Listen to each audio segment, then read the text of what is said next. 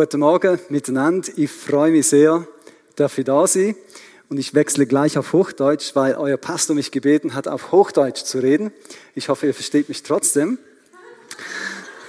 Wenn nicht, dann winkt einfach kurz, dann versuche ich mich zu erklären. Ähm, ein bisschen Hochdeutsch habe ich gelernt. Ich bin geboren in Deutschland. Meine Eltern waren gerade auf einer Bibelschule und ich war der erste von fünf Kindern. Dann sind wir nach Wien übergesiedelt. Dort verbrachte ich nochmals zwei, drei Jahre, bevor wir dann wieder in die Schweiz kamen. So, wenn ich ein bisschen äh, österreichisch rede, könnte das von daher ein bisschen kommen. Viel habe ich da zwar nicht mitgekriegt, also so einzelne kleine Worte wie zum Beispiel Fisch, für die, die das verstehen, heißt so viel wie, siehst schön aus. Genau. Jetzt lebe ich aber seit längerem wieder in der Schweiz. Ich bin verheiratet mit Deborah seit 20 Jahren. Wir durften letztes Jahr so ein Jubiläum feiern. Und wir haben Kinder, fünf an der Zahl, drei Teenager-Girls, Salome, Sina und Sulamit. Die eine habe ich mitgebracht, die Sina, die war auch am Praise Camp. Und die anderen sind zurück in Flaville, in der Gemeinde, helfen dort mit und sind dort involviert. Dann habe ich noch zwei Jungs gekriegt, die sind sechs und vier Jahre alt, machen sehr viel Spaß, mit ihnen ein bisschen zu kämpfen und unterwegs zu sein. Und der René hat mir gesagt, ihr seid auch eine Gemeinde mit Familien, mit Jung und Alt. Und da habe ich gedacht, vom Thema her möchte ich euch gerne etwas mit auf dem Herz, aus dem Herz weitergeben, weil ich so ein Familienmann bin. Nicht nur ein Familienmann, weil ich viele Kinder und äh, eine große Familie habe, sondern auch, weil ich sehe, Gott hat ein Vaterherz. Und wir sind seine Kinder. Wir dürfen als Familie, als Gemeinde gemeinsam unterwegs sein. Und mich hat es sehr gefreut, eure vier Schwerpunkte eurer Vision zu lesen. Und der René hat mich gebeten, zu einem dieser Punkte etwas euch mit weiterzugeben. Und das ist ein Herz für die Nachfolge. Wir dürfen dieses Vorrecht haben, gemeinsam Jesus nachzufolgen. Ich weiß nicht, ob du das wirklich als Vorrecht siehst, aber je mehr ich Jesus kennenlerne und lese, wie er gehandelt hat, da denke ich, was gibt es Besseres als diesem Jesus nahe zu sein, ihn besser kennenzulernen, mit ihm Dinge zu erleben, wie er Menschen heilt, zu sehen, wie Gott Menschen verändert und mitzuhelfen, mit dabei zu sein. Ich staune, dass Gott auf die Erde gekommen ist und nicht alles selber gemacht hat, sondern Menschen, ganz normale wie du und ich, also ich hoffe, du bist auch normal, ähm, einfach mit ins Boot nimmt und sagt, ich möchte mit, mit dir Geschichte schreiben. Ich rufe dich komm, folge mir nach. Lass uns zusammen etwas bewirken auf dieser Erde. Und ich hoffe, dass es nicht nur hier an der Wand steht, sondern ein Stück weit in euren Herzen ist, dass ihr sagt, ja, das möchte ich von Herzen. Ich möchte diesem Jesus nachfolgen. Seid ihr dabei? Möchtet ihr das auch in diesem Jahr? Ich möchte es von ganzem Herzen. Und ich habe so ein Motto für meine Familie, ich und mein Haus, wir dienen Gott. Und ich hoffe, dass das für dieses Haus auch so ein Herzensmotto ist, dass ihr sagt, ja, zusammen können wir vieles bewegen. Der Text, der mir Gott aufs Herz gelegt hat, für euch steht im ersten Johannesbrief, im zweiten Kapitel. Und ich möchte ihn kurz vorlesen und euch den Überblick geben, warum ich denke, dass Gott diesen Vers mir aufs Herz gelegt hat. Es steht in 1. Johannes 2, Vers 12 bis 14. Liebe Kinder, ich schreibe euch, dass euch die Sünden vergeben sind, um seines Namens willen. Ich schreibe euch Vätern, denn ihr kennt den, der von Anfang an ist. Ich schreibe euch jungen Männern, denn ihr habt den Bösen überwunden. Ich habe euch Kindern geschrieben, denn ihr kennt den Vater. Ich habe euch Vätern geschrieben, denn ihr kennt den, der von Anfang an war.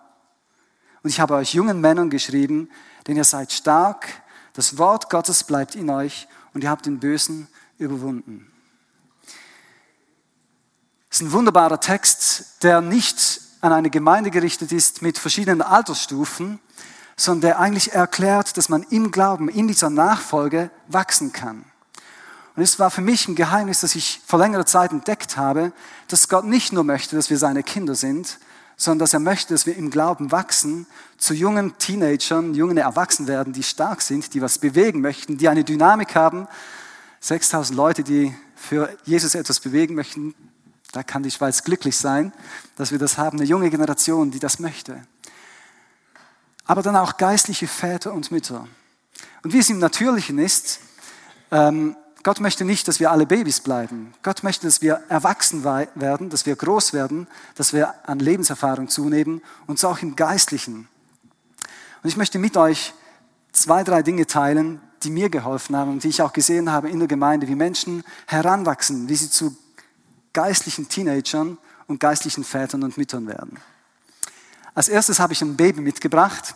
Ich habe nicht ein wirkliches Baby, aber Sina wird so eine Puppe mit nach vorne bringen und sie als Illustration hinstellen.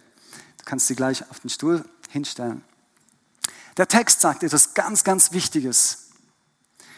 Wenn wir zu Christus kommen, sind wir geistlich gesehen Babys oder Kinder. Und Babys und Kinder, die können nicht viel machen, die müssen auch nicht viel machen. Und gerade in unserer Leistungsgesellschaft ist es sehr wichtig zu wissen, als Kind Gottes darf ich einfach bei Gott sein. Darf ich einfach wissen, ich muss nichts tun, Gott hat alles für mich getan. Das ist die gute Nachricht. Gott kam, um uns zu dienen, um alles für uns zu tun. Der Text sagt, dass Kinder vor allem zwei Dinge wissen. Sie wissen, dass sie einen Papa haben und sie wissen, dass ihnen vergeben ist. Jesus kam auf diese Erde, um alle unsere Schuld auf sich zu nehmen. Man kann das illustrieren. Jeder Mensch ist wie so eine Hand. Eigentlich sind wir dazu geschaffen, eine Beziehung mit dem Vater im Himmel zu haben. Aber die Schuld, alles, was wir tun und was wir leben, aus dieser Unabhängigkeit von Gott steht zwischen uns und Gott. Und Jesus ist auf die Erde gekommen und hat uns gezeigt, was ein Leben ohne Schuld, ein Leben in der Vergebung, ein Leben in der Beziehung heißt. Er hat diese Beziehung mit dem Vater gelebt, hat sich jeden Tag diese Zeit genommen, einfach diese Liebe zum Vater zu genießen und hat aus dieser Beziehung gehandelt. Er war sozusagen der Prototyp, wie, er, wie Gott uns als Kinder, als Menschenkinder gedacht hat. Und wir wissen, Jesus kam nicht nur auf die Erde, um Menschen zu dienen und dieses Leben zu leben, sondern er hat am Kreuz alle Schuld der ganzen Menschheit auf sich genommen. Gott hat sozusagen die Schuld aller Menschen auf Jesus Christus gelegt und nun trägt er das und wir haben die Möglichkeit, diese Beziehung zu Gott zu leben. Wenn wir Paulus sehen, er hat sehr viel Wert darauf gelegt, dass Menschen, die frisch zu Christus gekommen sind, diese Wahrheit, dass Gott uns vergeben hat, dass wir angenommen sind, dass wir berufen sind, wirklich verstehen. Ich habe gar kürzlich den Epheserbrief wieder mal durchgelesen und habe festgestellt, dass er gerade in den ersten zwei Kapiteln eigentlich diese Wahrheiten fast in jedem zweiten Vers zementiert und sagt, das ist das Fundament. Du musst wissen, du bist geliebt, du bist angenommen. Und ich möchte euch zwei, drei Dinge vorlesen, gerade aus dem ersten und zweiten Kapitel. Wenn ihr eine Bibel habt, dürft ihr sie gerne mit aufschlagen in Epheser 1 und 2.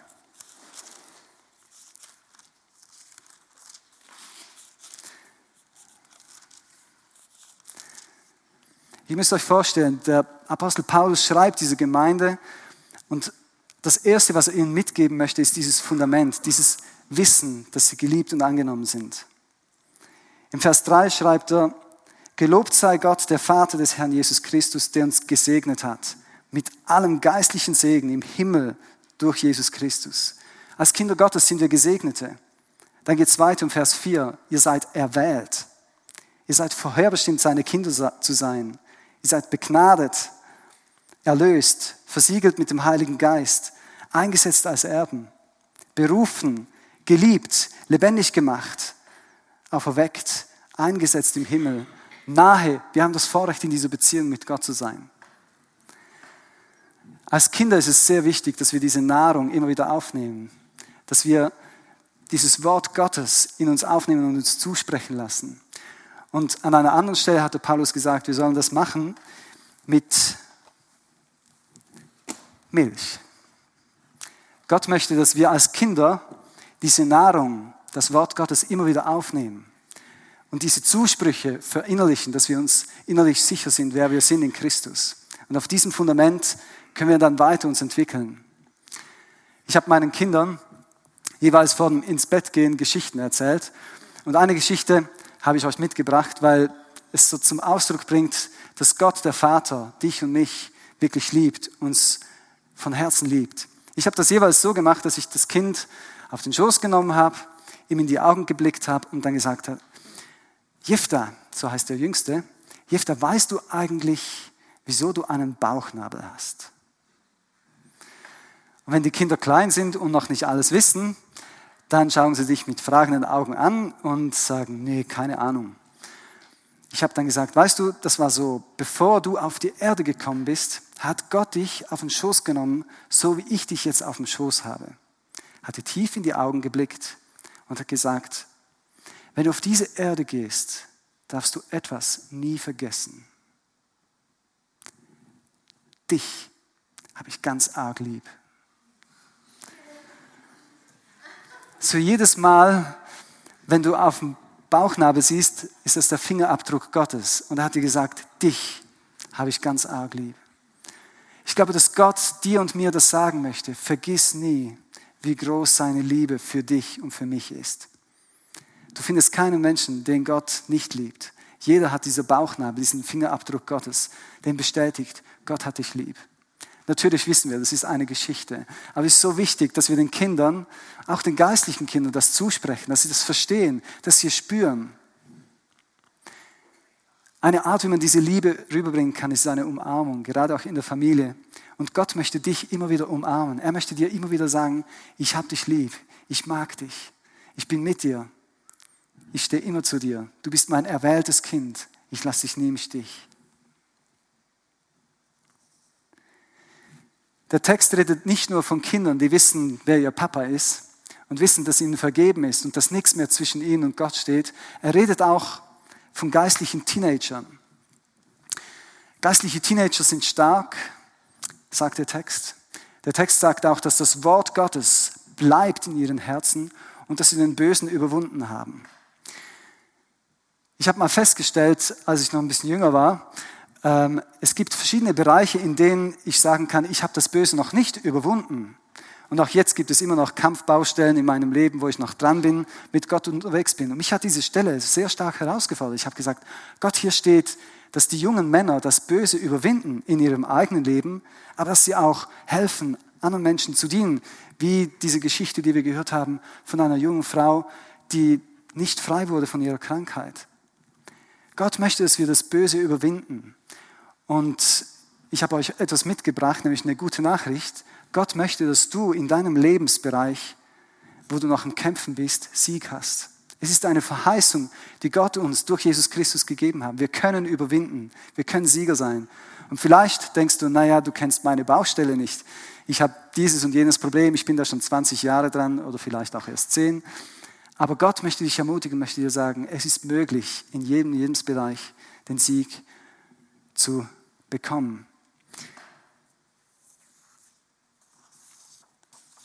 Versuchungen gehören zum Leben, aber Gott möchte, dass wir in Versuchungen überwinden können.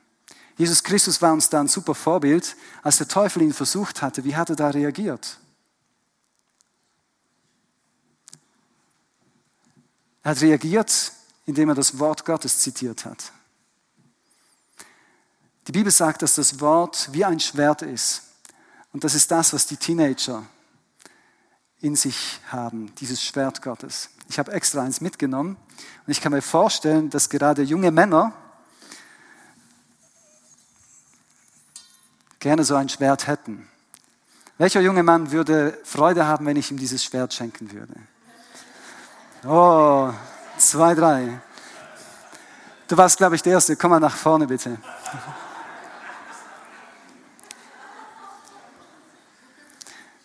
Wie heißt du? Jan. Dan. Oh. Ein wunderschöner Name, Dan. Freut mich, dich zu sehen. Du darfst es mal halten.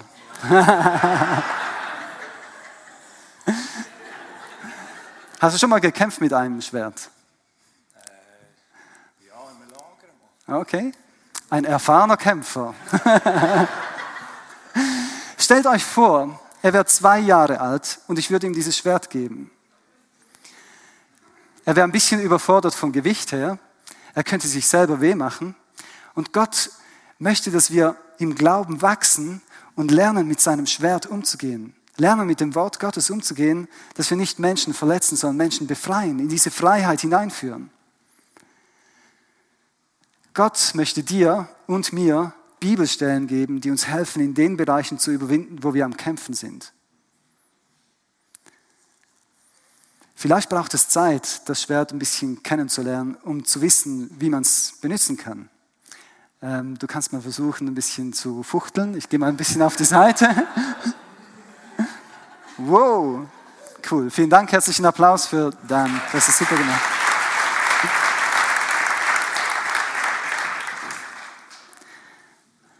Gott möchte dich und mich lehren, dass wir lernen, mit dem Wort Gottes so umzugehen, dass wir uns selber in diese Freiheit mit Gott und mit seinem Geist führen können.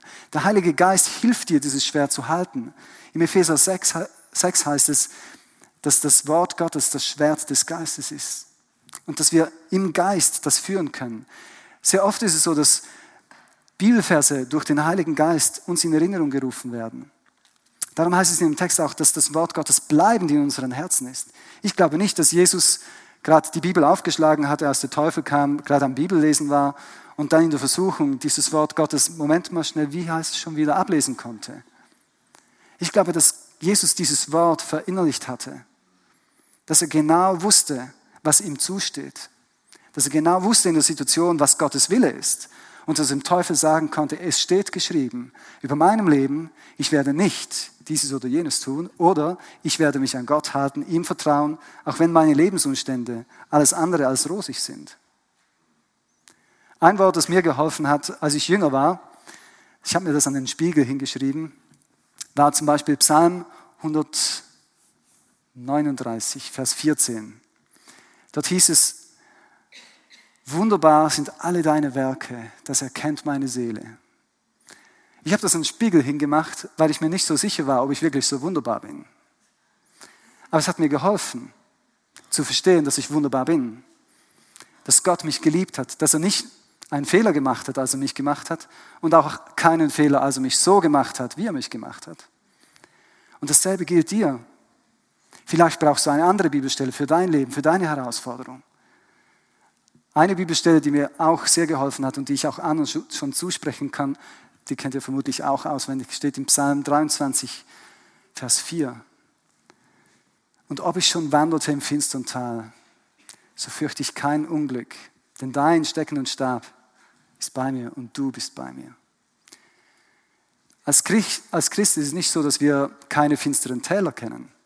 Das gibt es auch in unserem Leben. Aber wir haben uns nicht zu fürchten, weil wir wissen, Gott ist mit uns. Vielleicht bist du in einem so einem finsteren Tal und du brauchst diesen Vers, an dem du festhältst. Das Schwert muss man festhalten. Es ist ein Kampf und im Kampf muss man an Wort Gottes, an der Wahrheit festhalten. Auch wenn die Umstände alles andere als das sind, was wir uns vielleicht wünschen. Ich bin so froh, dass das Wort Gottes so praktisch in unser Leben hineinredet, uns hilft, so zu leben, wie es Gott gedacht hat. Ein anderes Bild ist auch zu diesen Teenagern, zu den jungen Erwachsenen. Ups, sorry. Ich lasse es, wo es ist. Ein anderes Bild, das auch dazu gehört, ähm, ist eines, das vermutlich Frauen ein bisschen besser mögen als ein Schwert. Ich weiß nicht, ob alle Frauen so gerne ein Schwert haben. Und zwar, die Bibel redet davon, dass das Wort Gottes auch eine Art Bad ist. Dass wenn wir im Wort Gottes drin sind, dass es eine reinigende Wirkung für unser Leben hat. Dass wir im Wort Gottes baden sollen. Es ist sogar in diesem Zusammenhang im Epheser 5, wo steht, dass die Männer sich um ihre Frauen kümmern sollen, sie pflegen sollen mit dem Wort, dass sie immer schöner und schöner werden. Und Jesus Christus macht das. Ich habe das für die Frauen auch noch mitgenommen, für die, die lieber sowas möchten. Ein Bad nehmen, im Wort Gottes baden und feststellen, dass das Wort Gottes reinigt. Gott möchte, dass wir im Glauben wachsen, dass wir nicht nur genährt sind durchs Wort Gottes, sondern fähig sind, in unserem Leben zu überwinden, gereinigt zu werden, verändert zu werden und auch anderen Menschen zu helfen, dass sie gereinigt und verändert werden.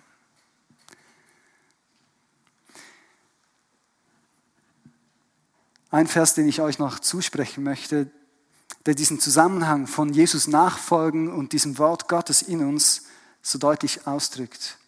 In Johannes 8, Vers 31 steht, da sprach Jesus nun zu den Juden, die an ihn glaubten, wenn ihr bleiben werdet in meinem Wort, also bildlich gesprochen in der Badewanne, wenn ihr bleiben werdet in meinem Wort, so werdet ihr wirklich meine Jünger. Und ihr werdet die Wahrheit erkennen und die Wahrheit wird euch frei machen. Wenn euch nun der Sohn frei macht, seid ihr wirklich frei. Eine wunderbare Verheißung. Wenn du in irgendeinem Bereich noch am Kämpfen bist, halte fest an diesem Zuspruch. Wenn Jesus dich frei macht, wirst du wirklich frei sein. Vielleicht dauert es noch ein Weilchen, vielleicht auch nicht. Manchmal ist es ein Prozess, manchmal ist es ein Geschenk Gottes, das er dir über Nacht gibt, von Süchten, Gebundenheiten, Denkmustern, einfach frei zu werden. Aber es ist entscheidend, dass wir in dieser Liebe und in der Gegenwart Gottes sind und das Wort Gottes festhalten. Ich habe gerade letzte Woche äh, eine junge Frau getroffen, die vor ungefähr 15 Jahren äh, an eine Evangelisation zu uns kam und sich dort an dieser Evangelisation für Jesus Christus entschieden hat. Und es war so schön, mit ihr ein bisschen auszutauschen. Sie hat sich riesig gefreut, nach 15 Jahren mich wieder zu sehen. Ich habe sie dann nachher ein bisschen betreut. Und sie hat mir erzählt aus ihrem Leben, wie sie Gott erlebt, wie sie erlebt, wie Gottes Wort sie ermutigt und wie Gottes Wort sie schützt und ihr hilft, auch in ihrem Alltag zu leben. Sie hat dann gesagt, eine Baustelle, wo sie ein bisschen herausgefordert ist, äh, ist ihr Teenager. Sie hat so diese Vorstellung, naja, ich weiß nicht, ob der dann wirklich Jesus auch nachfolgt, jetzt wird es dann langsam schwierig.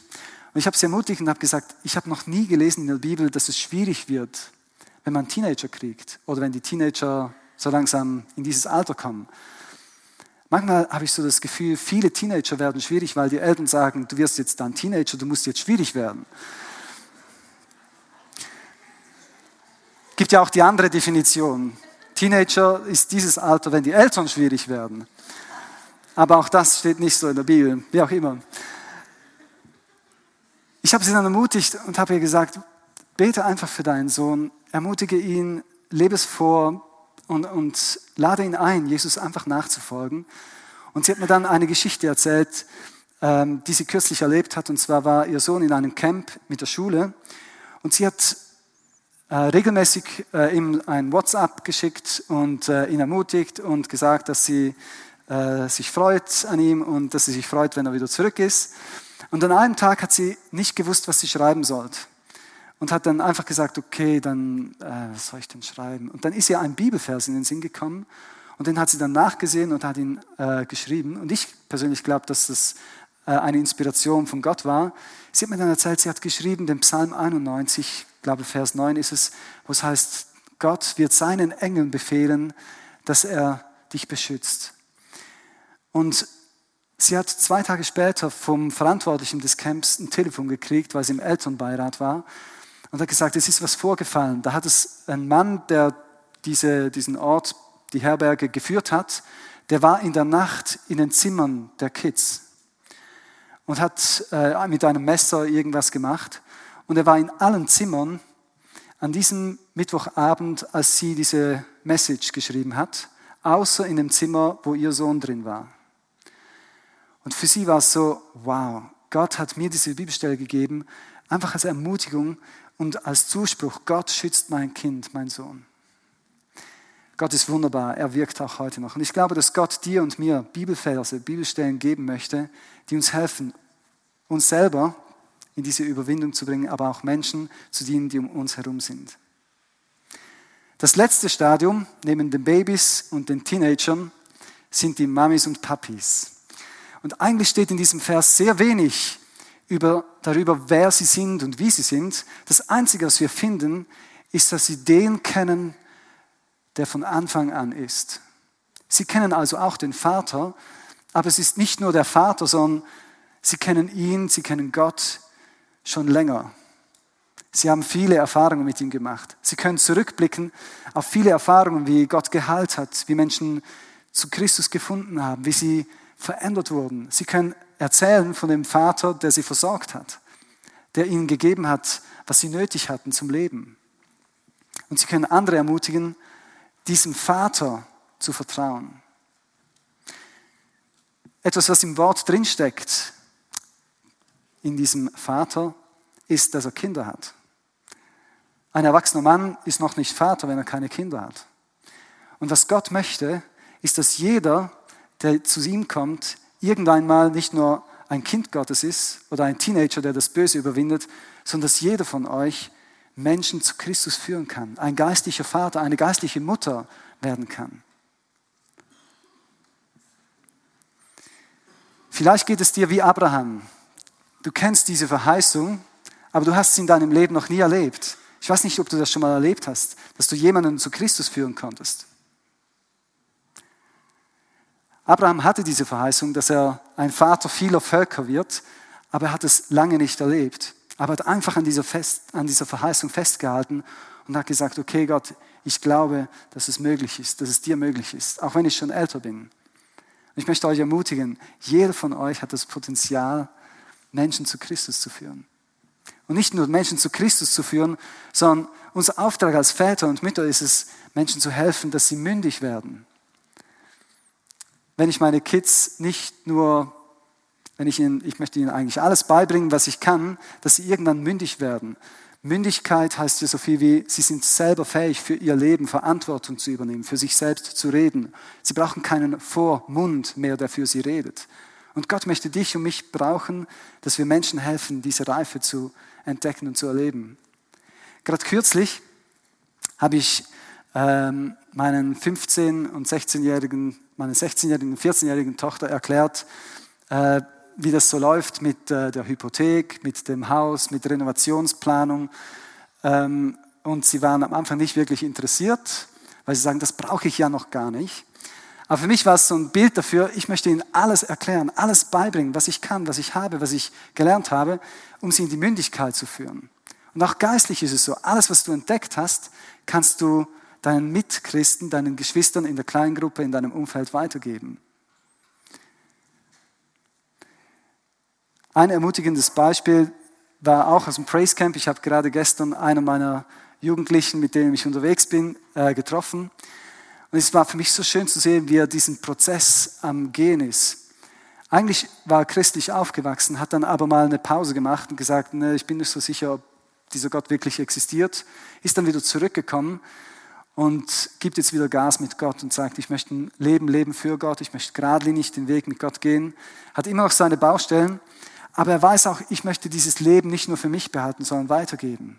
Er war auch im Praise Camp als Mitarbeiter, hat dort seiner Leidenschaft gefrönt, ein paar Filme gedreht, beziehungsweise mitgefilmt, wenn da die Leute abgegangen sind und hat einen Kollegen mitgebracht, ähm, der auch diese Leidenschaft des Filmens mit ihm teilt, der aber nicht Christ ist. Und niemand vom ganzen Team außer er hat das gewusst. Aber die haben ihn lieb aufgenommen, waren schön nett zu ihm. Und er hat dann vieles von Gott gehört. Und jetzt sagt er, ich fände es so cool, wenn der zu Christus finden könnte. Ich bete dafür und ich habe auch zu Gott gesagt, ich weiß nicht so genau, wie das geht. Und ich habe ihm gesagt, weißt du, ich hatte auch eigentlich keine Ahnung, wie das geht, Vater werden. Als ich mein erstes Kind in den Armen hatte, war ich zuerst überwältigt und in einem zweiten Moment habe ich gedacht, wie können die das nur zulassen, einem so jungen Typen, ich war 20, nein 22, ähm, ein Kind anzuvertrauen, diese Verantwortung. Ich weiß nicht, hast du schon mal einen Kurs gemacht, wie man Vater wird? Gibt es nicht. So ist es auch, wenn du Menschen in deinem Umfeld auf dem Herzen hast, wenn du sagst, Jesus, ich würde mir wünschen, dass die und die Person zu Gott kommt Gott wird dir helfen. Er ist der Vater aller Vaterschaft. Er ist der, der das in dein Herz hineingelegt hast. Und das Ermutigende ist, du kannst sein, wie du bist, kannst die Dinge weitergeben, die du schon gelernt hast und vielleicht auch die Person zu einem anderen bringen, mal sagen, der ist schon ein bisschen erfahrener, frag mal ihn, der kennt sich da besser aus. Aber Gott kann dich gebrauchen, so wie du bist. Und ich bin zuversichtlich, dass es nicht mehr lange gehen wird, bis dieser Freund zu Christus findet und in diese Familie Gottes hineinkommen kann, wo Geschwister da sind, wo sich Menschen um andere kümmern können. Ich habe festgestellt, dass wir mehr geistliche Väter und Mütter brauchen. Und ich wünsche mir für mich, aber auch für uns alle, dass wir im Glauben wachsen können, dass wir uns den Menschen annehmen können, die Gott noch nicht kennen. Es gibt so viele Menschen, die haben keine Ahnung. Wir leben zwar in einem christlichen Land, aber ich weiß nicht, ob ihr das auch schon mal gemacht habt, was dieser junge Mann erzählt hat. Einfach mit den Leuten auf der Straße ein bisschen über Gott und die Welt geredet. Und ihr werdet feststellen, viele haben keine Ahnung mehr. Die wissen nicht mal mehr, dass Jesus auf die Erde gekommen ist, geschweige denn für was. Und wir haben das Vorrecht, den Menschen die gute Nachricht zu bringen von einem Gott, der uns so sehr liebt, der diese innige Beziehung haben möchte und der sagt, komm, folge mir nach. Ich habe für die geistlichen Väter und Mütter auch was mitgebracht. Und zwar wieder das Wort Gottes. An einer Stelle heißt es, dass das Wort Gottes wie ein Same ist. Und Gott hat uns dieses Wort gegeben, dass wir es ausstreuen, dass wir es weitergeben, dass Menschen diesen Samen im Herzen tragen können. Und Gottes Wort wird bewirken, zu was es ausgesandt ist. Es wird bewirken, dass es aufgeht, dass es Frucht bringt. Die Frage ist, sind wir bereit, dieses Wort Gottes auszustreuen, weiterzugeben, uns nicht zu schämen für das Evangelium, sondern es weiterzugeben. Und ich möchte zum Schluss kommen mit einer Geschichte von einem Bauern. Der hatte einen Bauernhof und er pflegte diesen Bauernhof, putzte ihn, pflegte alle Werkzeuge, Geräte, war wirklich alles tiptop aufgeräumt. Aber er ging nach zwei Jahren Konkurs, weil er eigentlich nur die Werkzeuge und alles geputzt, geplant und vorbereitet hat, aber nie aufs Feld ging, um zu säen und zu ernten. Mich hat diese Geschichte herausgefordert, weil ich selber immer wieder merke, gerade als Pastor ist es eine Herausforderung, unter die Leute zu kommen und wieder ein bisschen Feldarbeit zu machen. Das Wort Gottes zu säen und zu erwarten, dass es Frucht bringt. Und ich möchte euch ermutigen, aber gleichzeitig herausfordern, möchtet ihr geistliche Väter und Mütter sein, die das Wort Gottes ausstreuen. Ich habe darum diese Auszüge der neuen Genfen-Übersetzung mitgenommen. Und jeder, der möchte, so ein Sämann sein, darf nach dem Gottesdienst nach vorne kommen. Ich habe einen ganzen Koffer voll und kann sich so ein, eine Saat mitnehmen. So ein neues Testament, ein Matthäus-Evangelium. Und bete doch, rede mit Gott darüber, wem du dieses Buch, dieses, dieses Matthäus-Evangelium schenken könntest. Vielleicht auch mit der Aufforderung oder mit dem Angebot, wenn du möchtest, wir können es zusammen lesen. Weil das Wort Gottes hat Kraft, Menschen zu retten, Menschen zu sich zu ziehen. Ich möchte abschließen mit einem Gebet und mit einer Frage, nämlich, möchtest du im Glauben wachsen? Möchtest du Jesus nachfolgen und täglich Milch aufnehmen, diese Wahrheiten Gottes für dich verinnerlichen, das Schwert festhalten, Bibelstellen, die dir helfen zu überwinden und dieses Wort Gottes auch weitergeben. Vater, ich danke dir so von Herzen, dass du auf diese Erde gekommen bist. Herr, du liebst uns so sehr. Jesus, ich danke dir für das Vorbild, dass du für uns bist, dass du in dieser innigen Beziehung mit dem Vater gelebt hast, jeden Tag neu diese Liebe aufgenommen hast und aus dieser Beziehung gelebt hast. Danke, dass du das Wort, das lebendige Wort geworden bist, Menschen gedient hast, dass sie in diese Freiheit kommen.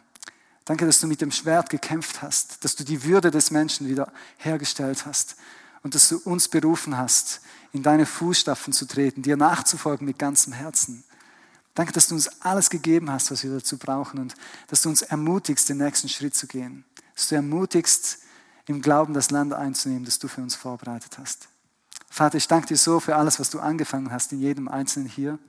Und danke, dass du noch nicht fertig bist, sondern dass du noch große und unfassbare Dinge vorbereitet hast für jeden Einzelnen, gerade auch in diesem Jahr. Ich bitte dich von ganzem Herzen einfach für deinen Segen, für jedes Einzelne und auch für die ganze Gemeinde. Herr, schenk Wachstum, schenk, dass Menschen dazukommen, dass sie im Glauben fest werden, dass sie geistliche Teenager werden, die ihr, ihr Leben nach deinen Ordnungen ausrichten. Herr, aber auch, dass sie wieder in ihrem Umfeld die gute Nachricht ausstreuen und erleben, wie du Menschen dazu tust. Ich danke dir von ganzem Herzen. Amen.